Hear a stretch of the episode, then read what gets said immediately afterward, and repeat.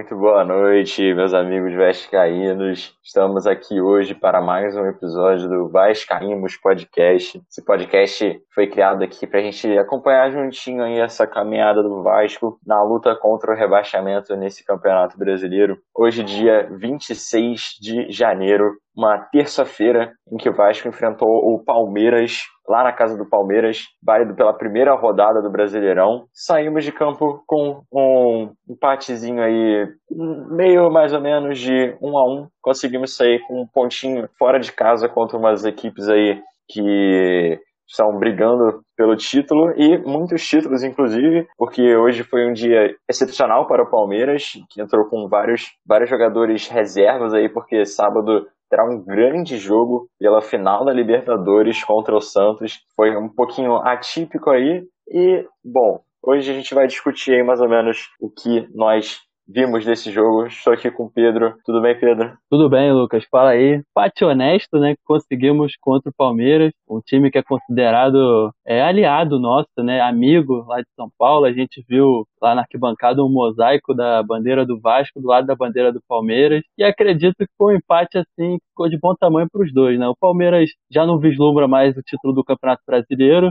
É, 100% focado na final do sábado contra o Santos. Talvez seja é, o jogo mais importante do século, né, para o Palmeiras. Talvez um dia, quem sabe, a gente possa disputar a final de Libertadores é, novamente. Ia ser muito lindo.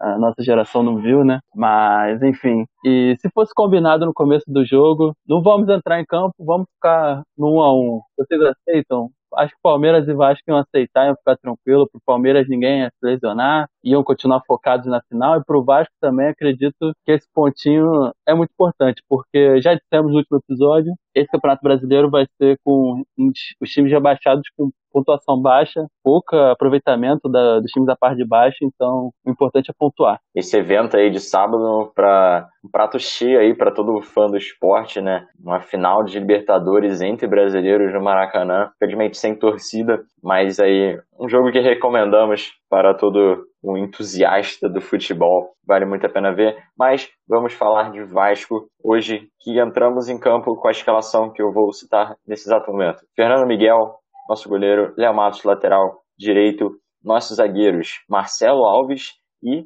Ricardo Graça. Aí o nosso professor Vanderlei Luxemburgo é, bancou o, aquele que era nosso capitão aí há muitas partidas seguidas, o Castan, e colocou diretamente Ricardo Graça, que acaba de voltar aí de uma recuperação de uma cirurgia de apendicite, jogou os 90 minutos, daqui a pouco a gente vai comentar mais um pouquinho, mas Aparentemente a torcida vascaína aí pelas redes sociais aprovou essa tentativa, pelo menos até o momento antes do jogo é, estava gostando aí dessas experiências do, do Fechou. E aí na nossa lateral esquerda, Henrique novamente, o meio de campo, Bruno Gomes, Léo Gil e Benítez e nosso ataque Pikachu, Thales Magno e Germancano. Eu acho, eu acho que, Pedro, eu queria pedir aqui esse momento. Acho que a gente podia falar direto dele. Esse homem maravilhoso, autor do nosso único gol da partida, que tanto encanta os nossos corações. Tanto falamos dele aqui e não me canso de falar. O Benítez. Que homem, Pedro, que homem. Eu amo. Se ama.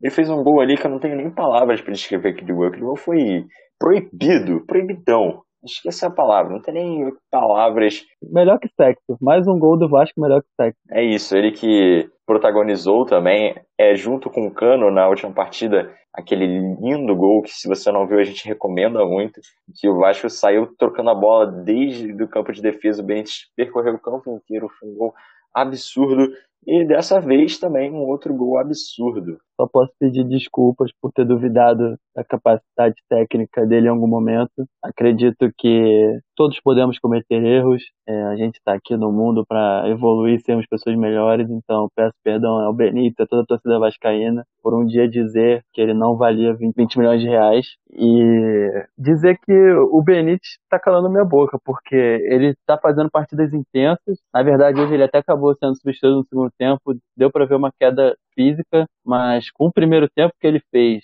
tomando com o jogo que ele fez contra o Atlético Mineiro, não tem como não dizer que ele está sendo um diferencial técnico. Ele está comandando o time e foi um golaço de falta, né? Já é incrível assim, mesmo se não fosse gol, ver o Benítez batendo uma falta e não deixar o Pikachu bater, porque a torcida do Vasco já está há cinco anos sem aguentar mais, porque o Pikachu sempre dá aquelas cobranças na barreira rasteira e nunca sai gol. E o Benítez não satisfeito em apenas tirar o Pikachu da bola, acertou uma falta que não foi muito de é, muito perto da área, né? Foi uma falta um pouco longe, acertou no ângulo, um gol absurdo. Um gol pornográfico. Sem palavras. E aí, bom, seguindo a ordem natural da escalação, nosso querido Fernando Miguel, nosso goleiro, que o comentário que tiramos hoje da, do Facebook, na postagem de escalação do time, tinha um comentário que dizia, abre aspas, só faltava um goleiro mais ou menos, porque falhando o Miguel, ninguém aguenta mais.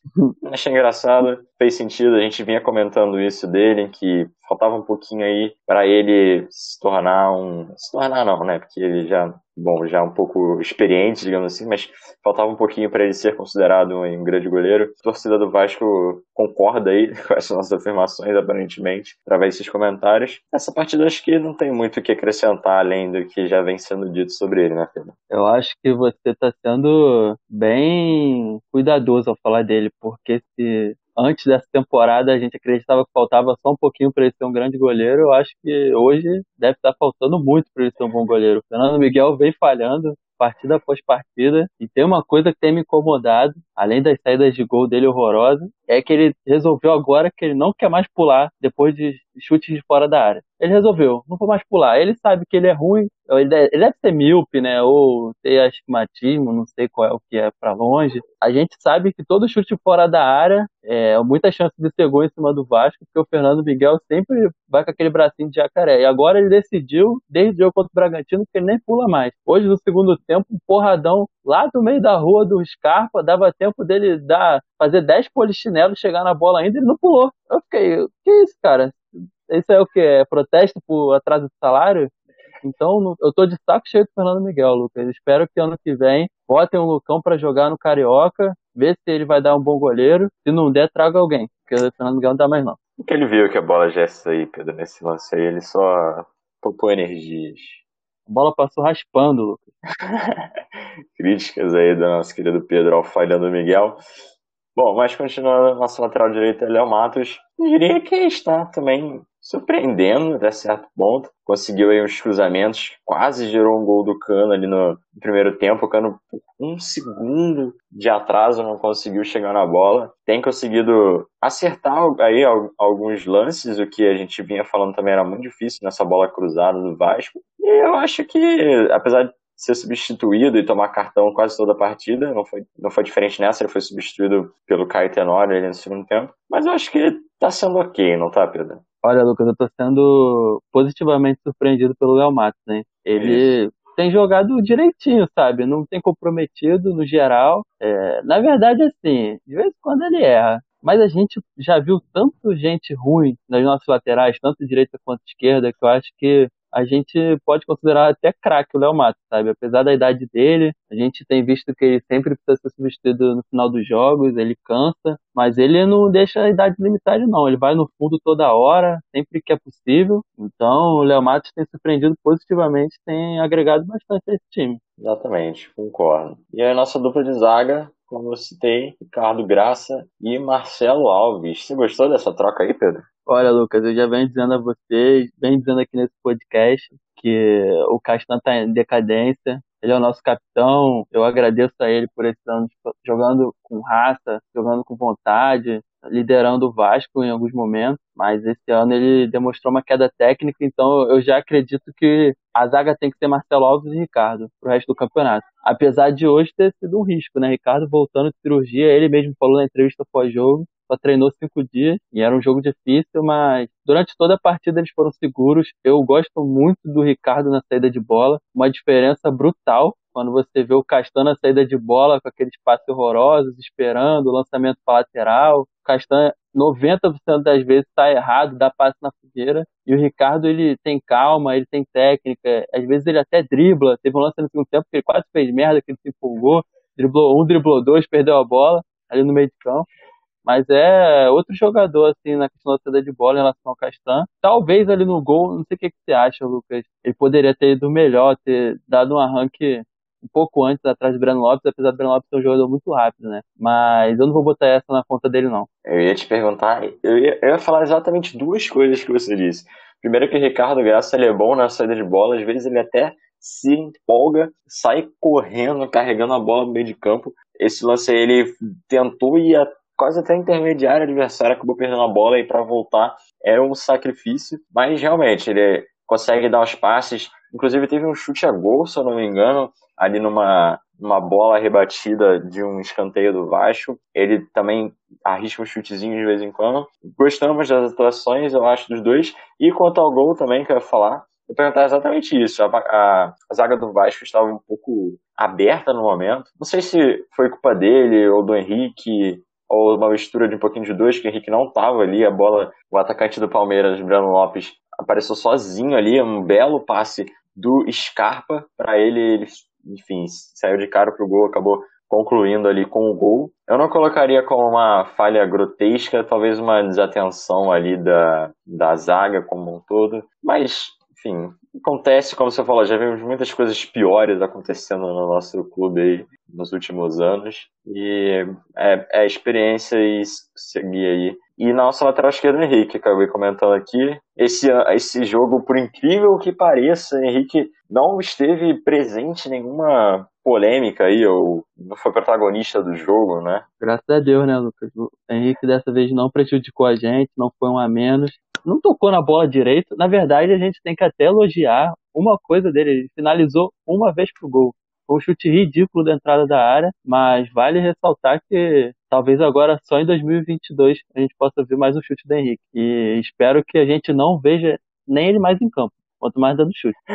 E aí no nosso meio-campo, Bruno Gomes e Léo Gil. Olha, Lucas, você sabe que eu sou muito fã do Bruno Gomes, né? Mas hoje eu tenho que falar que ele fez uma partida bem constante. Ele quase entregou um gol pro Palmeiras no primeiro tempo. Ele tentou sair tocando numa bola que ele estava pressionado, a bola sobrou limpa pro Breno Lopes. Só que, por um milagre, assim, divino, não de Fernando Miguel, ele chutou em cima do nosso goleiro, e aí não saiu o gol do Palmeiras. E isso ia prejudicar bastante a atuação do Bruno Gomes. Também acho que ele voltou para o segundo tempo errando muito fácil, errando muito bote, daquele jeito que ele fazia no começo do campeonato, mas depois ele se tranquilizou, botou a bola no chão e ali ele foi importante com uma pressãozinha que o Vasco fez no final do jogo. A partir ali dos 30 do segundo tempo, Bruno Gomes comandou ali o meio de campo. E é um garoto que tem eu acho que a gente pode dizer que ele tem sido o melhor volante do Vasco, né, Lu? Então. É, o que não é muito difícil, mas sim. então, não fez uma partida lá gigante como ele fez nas últimas, mas tá com crédito. É, teve esse erro aí no primeiro tempo, meio bizarro. Ele deu um passe para trás completamente descuidado ali, quase gerou gol. Mas acho que demais é isso que você comentou. Ele tem sido é uma peça importante, tem jogado todos os jogos tempo todo. E é isso. E ao lado dele, Léo Gil. Inclusive, eu vou fazer um comentário, um comentário curioso aqui, que os cinegrafistas insistiam em filmar Léo Gil marcando é, Felipe nos escanteios ali. Tivemos vários escanteios de Palmeiras seguidos no primeiro tempo, e toda hora mostrava o Léo Gil com aquela corcundinha dele ali, aquela gordose. Cara de, cara de autista. marcando aquele monstro pitbull do Felipe Melo, dobro do tamanho dele, assim, tinha quase uma cabeça de diferença de altura. E a câmera devia estar achando isso cômico também, assim como eu achei insistia em filmar isso. Assim como depois mostrou o Pikachu marcando o Kuzevic. com um metro e meio de altura, marcando um zagueiro enorme do Palmeiras. Uma coisa bizarra, assim. A gente comentou no último podcast, se eu não me engano, inclusive, a média de altura do Vasco é muito baixa e isso se mostrou ali do lado do Palmeiras, foi surreal, assim, essa diferença na bola parada. Parecia crianças marcando adultos. Realmente foi bem cômico ali o Felipe Melo e o Léo Gil. Parecia aqueles adolescentes safados que fica batendo em criança tá ligado?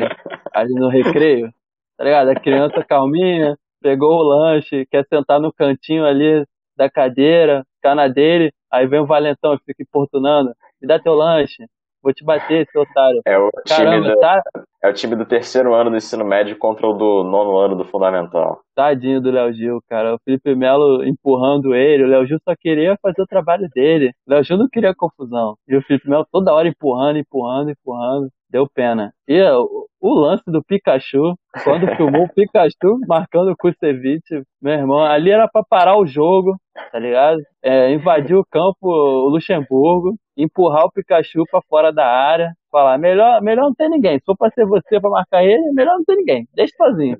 E fica menos vergonhoso. Exatamente. Mais alguma coisa acrescentar aí do Léo Gil, Pedro? Ah, ele fez uma partida ok, não, não comprometeu. Também não deu aqueles tropeços na bola, que é característica dele. Não lembro de ter batido nenhum escanteio no primeiro pau para a zaga cortar facilmente, então Léo Gil fez uma partida ok. É, eu acho que o Vasco quase não teve escanteios aí para ele poder demonstrar a arte dele, ainda bem. E o Pikachu, já que já comentamos aqui dele, algo além desse lance inusitado. Cara, o Pikachu teve dificuldade ali para dar sequência na jogada, achei ele mal, tanto ele quanto o jogador que a gente vai comentar lá do outro lado, que era o Thales. Achei o Benítez muito sozinho em campo, assim, na parte criativa. Precisava de apoio. O Léo Gil até deu bastante apoio durante o jogo. Apareceu mais o Léo Gil do que de, no ataque do que deveria, porque o Pikachu e o Thales ficaram muito presos aí na lateral. Até o Pedrinho, que era o comentarista do jogo, falou isso umas duas ou três vezes no primeiro tempo. Tava faltando alguém aproximar do Benítez, principalmente o Pikachu e o Thales. Ficou o meio de campo sobrecarregado. O Pikachu apareceu muito pouco. O Thales é pedir para pro Alien que sequestrou, que abduziu o futebol dele, devolver, né? Não sei se tá jogando o Caio Magno, que é o irmão dele, que ninguém nunca viu por aí, no lugar. Não sei o que, está acontecendo. O Thales está muito sem sangue, não está dando sequência nas jogadas. Toda bola quer quer dar de primeira, não tá, não tá partindo para cima, tá sem confiança. O Peck tá começando a esboçar, merecer a vaguinha ali no caso do Thales. O que, que você acha, Lucas? É isso. Já que você já tocou nele, eu queria falar isso. O Gabriel Peck entrou muito bem, ainda mais ali depois da saída do Benítez. O Gabriel Peck virou a, a válvula de escape do time, a principal, a principal ação ali de ataque passou a ser o Gabriel Peck. Conseguia jogadas ali de velocidade, de infiltração, quase conseguiu um passezinho ali pro, pro Cano, um outro pro Vinícius, que também entrou no segundo tempo. Infelizmente não conseguiu dar a assistênciazinha dele. Tentou um chute também, ali numa bola rebatida. Gabriel Peck tem entrado muito, muito bem. A gente já vem elogiando a entrada dele daí algumas partidas, agora mais ainda. Eu acho, eu concordo com você, eu acho que é uma uma baita de uma opção aí, no lugar aí do Thales Wagner, fazer uns testezinhos e, e sabe aí, o garoto promete. Eu acho que o Thales já prometeu, ainda não cumpriu, tá demorando muito para cumprir, agora Gabriel Peck tá, tá passando aí a vez dele. E aí, para fechar, Germancano, que infelizmente não deixou dele hoje, está aí na briga pela, pela artilharia do Campeonato Brasileiro, eu ainda acredito, nosso argentino. É isso, o trabalho dele é fazer gol, como a gente já comentou, tivemos poucas aproximações ali, um pouco do Benítez, um pouco do Peck, infelizmente não deu certo. Também teve a chance do Léo que eu comentei, ele não conseguiu fazer o gol, mas acredito que como o Cano é parceiro do Benítez, ele deve ter ficado feliz aí com o amiguinho fazendo gol, né, Pedro? Ah, com certeza. Talvez até pague um churrasco aí pro Benítez, porque eles são muito amigos e foi um golaço, né? Acho que o Cano hoje foi pouco abastecido. E digo mais, eu acho que o Cano hoje teve mais dificuldade porque os dois zagueiros do Palmeiras são muito bons. Mesmo o do time reserva, tanto o Kusevich quanto o Alan e Pereu, é, eles estavam muito atentos à movimentação do Cano. A gente sabe, como torcedor vascaíno, a gente fica atento. O Cano, sempre quando alguém está no fundo, ele já se prepara para correr a gente sabe que vem cruzamento baixo, geralmente, para ele finalizar com o pé, porque ele não é muito alto. Mas a zaga do Palmeiras hoje estava muito atenta. Teve um momento até que eu vi assim, uma bola na lateral com o Benítez, o Alan Pereu empurrando o cano para ele não conseguir tomar distância para correr, para chegar na frente. E teve a, a melhor chance, assim, talvez, dele,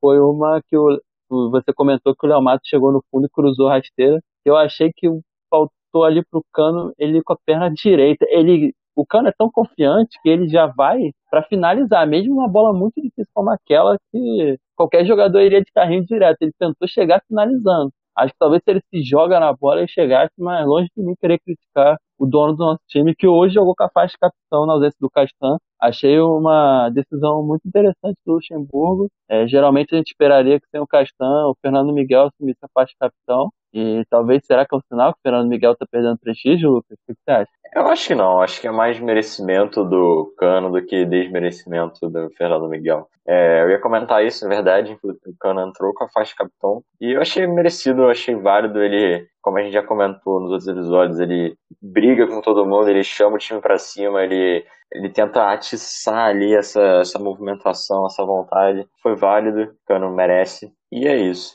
Tivemos também os nossos substitutos, Gabriel Peck já comentado aqui, Carlinhos, Vinícius, Andrei e Caio Tenório. Tem alguma coisa a comentar aí sobre essas substituições, Pedro? Ah, acho que a gente pode passar rápido. Eles não acrescentaram, nenhum dos quatro acrescentou muito, além do Peck, foi o único que entrou muito bem no jogo. O time deu uma caída com a entrada dele. Também o jogo no geral deu uma caída, né? O Palmeiras também fez uma substituição no segundo tempo, começou a cozinhar a partida. Parecia que o Palmeiras não tinha mais tanta vontade e o Vasco começou a ter dificuldade sem o Benítez, né? Então ficou um segundo tempo bem feio. E no final, assim, já depois dos 30 minutos, que o Vasco ensaiou alguma pressãozinha ali, vários cruzamentos passando na entrada da área, ninguém empurrou para frente do gol, foi o que você comentou. Uma jogada do Peck muito boa, de velocidade, que ele chegou no fundo, uma bela arrancada. Cruzou o Vinícius, se ele fosse um jogador decente, jogaria, acertaria a bola, mas eh, eu acho que a maior dificuldade do Vinícius é o entrosamento dele com a bola mesmo.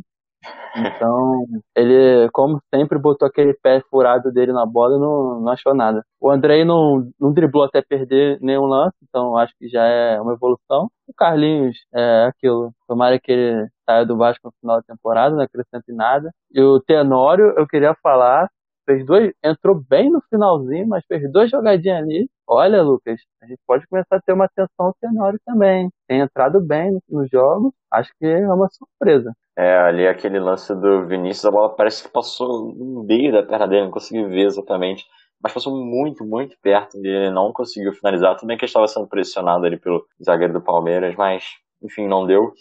É, com essas substituições aí, desses cinco que entraram, quatro eram crias da base do Vasco, né? Como a gente já vem comentando, tem feito aí papéis muito importantes nesse, nesse time que nós temos atualmente. E aí chegou um momento no segundo tempo que o Vasco tinha nada mais nada menos do que sete dos 11 jogadores em campo formados na base do clube. E eu tô falando isso porque eu sei que o Pedro quer comentar sobre o comentarista que fez a transmissão do Premier, o nosso queridíssimo PVC. Diga aí suas opiniões, Pedro, que eu sei que você está querendo.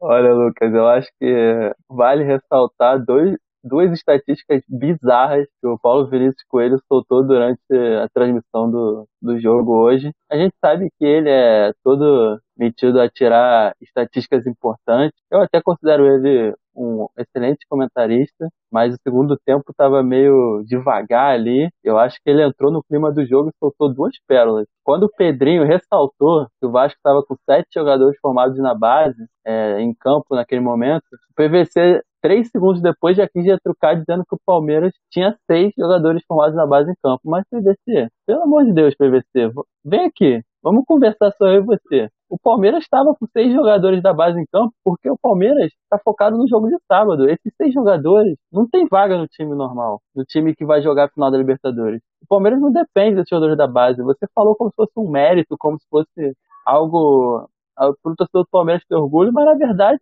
esse jogo do, pro Palmeiras não valia nada, por isso entrou os seis da base. E se não tivesse entrado os seis da base, talvez se o Palmeiras quisesse botar um Gandula, um médico, um massagista em campo, poderia botar tranquilamente também, porque esse jogo o Palmeiras não valia nada. Então, ao contrário dos garotos do Vasco, que são muito necessários, se não fosse a base do Vasco, talvez nosso clube já estaria extinto, né? Que é a única coisa que ainda gera uma renda ao clube, ainda gera algum prestígio, ainda permite que a gente tenha um elenco de Série A, que é composto praticamente por todo mundo que vem da base. A maioria dos jogadores do Vasco são da base. Então, não, é uma comparação completamente descabida. E aí, a outra estatística que ele lançou no meio do segundo tempo, eu acho que é. é não, não tem o que falar, né? Ele, em um momento do segundo tempo, ele falou a seguinte estatística. O Palmeiras foi o melhor terceiro colocado de um brasileirão de pontos corridos em 2019. Lucas, quem liga para uma merda de uma informação dessa? Não, então, eu, eu deixei que você falasse aqui que foi realmente engraçado, mas vou defender o PVC. Ele mesmo, ele mesmo sabia que isso era uma formação inútil, ele mesmo complementou e disse que isso não significava absolutamente nada.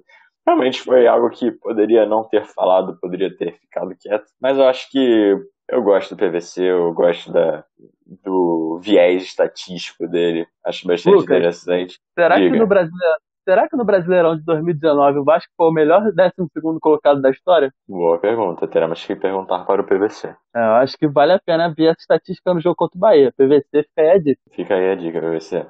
Enfim, com esse empate, Vasco ganha um pontinho, vai a 36 pontos, ocupa nesse exato momento aqui que estamos falando, no dia 26 de janeiro, terça-feira, a 14ª colocação do Campeonato Brasileiro. Logo abaixo do Vasco, em 15 e 16 temos Esporte e Fortaleza nesta ordem, ambos com 35 pontos, e Bahia abrindo a zona de rebaixamento na 17 colocação com 32 pontos. Porém, o Vasco possuía um jogo a menos do que a maioria da galera ali em volta dele, hoje pagou esse jogo, que era o jogo atrasado aí da primeira rodada do Brasileirão. E agora o Bahia também vai pagar um jogo atrasado deles. É contra o Corinthians. Bahia vai enfrentar o Corinthians nesta quinta-feira, dia 28, na casa do Bahia. Se por acaso acontecer do Bahia ganhar, o que é um pouco difícil, mas enfim, nada é impossível, ficarão três times ali com 35 pontos logo abaixo do Vasco com 36. O